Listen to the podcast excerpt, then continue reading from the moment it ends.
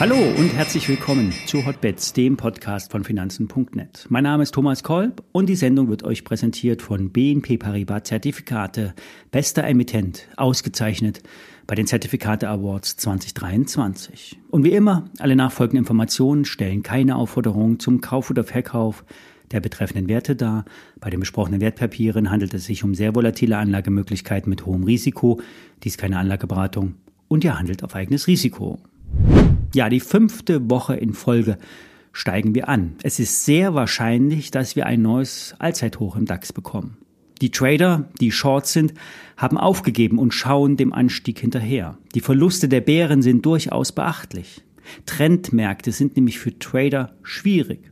Denn man weiß immer erst hinterher, dass es ein Trendmarkt war. Profis, die es äh, etwas nüchterner sehen, weil sie nicht short sind, sehen auch die Dynamik. Die erwarten ebenfalls ein All-Time-High. Es ist aber wahrscheinlich, dass das, was wir jetzt sehen, schon die Jahresendrallye war und wir bald in einen Weihnachts-Winterschlaf fallen. Vorher müssen wir aber noch den 15.12. überstehen. Ein dreifacher Verfall an den Optionsmärkten steht an.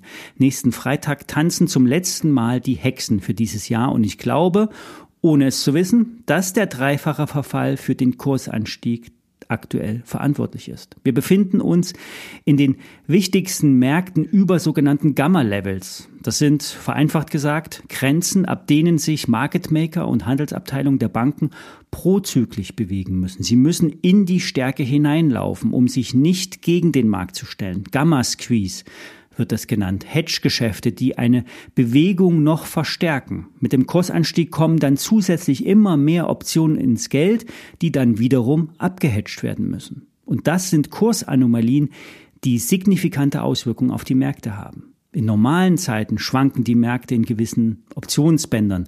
Die Handelsbücher der Broker sind dann mal im Plus und mal im Minus. Alles gleicht sich wieder aus. Doch bei einem sogenannten Gamma-Squeeze ist der Händler gezwungen, im Trend mitzulaufen, auch wenn er persönlich eine andere Handelsmeinung hat. Die Regeln der Risikoabteilung erlauben es ihm nicht, sich massiv gegen den Markt zu stellen. Und was heißt das jetzt für den DAX? Wir sind zu weit oben, um jetzt noch hinterherzulaufen. Es wird eine Konsolidierung geben, unklar ab welchem Punkt es dreht. Wichtiger wird sein, ob wir nur 200, 300 Punkte fallen und dann durch die Decke gehen oder ob wir in diese Region ein Top bestätigen. Ich bleibe in den Discount Short investiert, weil das Produkt den Bewertungstag am 19.07.2024 hat. Der Basispreis ist 17.500 und der Floor beträgt 17.000 DAX-Punkte. Der Goldpreis macht heute Morgen im asiatischen Handel ein neues Hoch. Die alte Widerstandsmarke bei 2070 und 2080 wurde herausgenommen. Aktuell stehen wir aber wieder auch da. Und auch hier ist es wie bei den Indizes. Der Ausbruch muss bestätigt werden. Trotzdem sieht es für Gold bullish aus. Deutlich höhere Kurse werden hier erwartet. Es ist psychologisch schwierig, an so einer Ausbruchskante zu kaufen. Denn wenn es nicht klappt und man hat am Hoch gekauft, ärgert man sich schwarz. Ebenfalls massiv bullish ist Bitcoin. 41.500 beträgt der Kurs der Kryptowährung. Hier beschleunigt sich die Bewegung. Im April nächsten Jahres steht ein Halving-Event an. Hier wird das Wachstum an Bitcoins halbiert. Die sogenannten Miner erhalten für das Schürfen der Bitcoins dann nur noch halb so viel Lohn und das reduziert die Menge an zusätzlichen Bitcoins. Das ist das Hauptargument, dass die Kryptowährung vor Inflation geschützt ist. Ich werde dazu im Laufe der Woche mal ein Interview auf meinem Kanal machen. Ich habe mir einen Experten aus der Schweiz eingeladen. Schaut doch gerne mal vorbei. Freitag bespreche ich auch immer Hörerfragen. Schreibt mir gerne an hotbets.finanzen.net.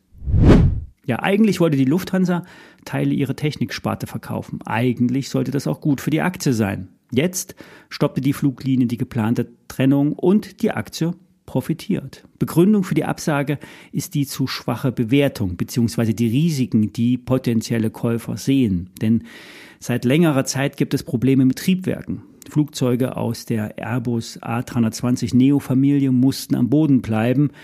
Der Grund war, waren mikroskopisch kleine Verunreinigungen in einem Metallpulver. Damit werden äh, Teile von Hochdruckturbinen ähm, gegossen. Und diese könnten dann zum Bruch und zum Triebwerksausfall führen. Insgesamt müssen ca. 600 bis 700 Triebwerke repariert werden und die erforderlichen Arbeiten sollen sehr komplex und zeitaufwendig sein. So sollen sie diese bis ins Jahr 2026 andauern. Der Triebwerkshersteller Pratt Whitney gibt äh, an, dass es ausschließlich die A320 Neo-Maschinen sind, ähm, von denen die Triebwerke betroffen sind. Und davon werden einige bei der Lufthansa eingesetzt und bei der Lufthansa Technik gewartet.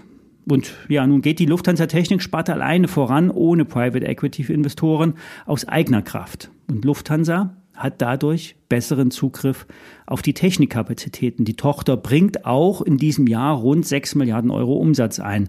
Und der Aktie schadet es nicht. Seit dem letzten Tief hat die Lufthansa 2 Euro oder rund 27 Prozent zugelegt. Ich bin nicht investiert, ich habe zu früh verkauft. Wer dabei ist, darf sich freuen. Die Analysten geben ca. 10 Euro Kursziel für die Lufthansa ab.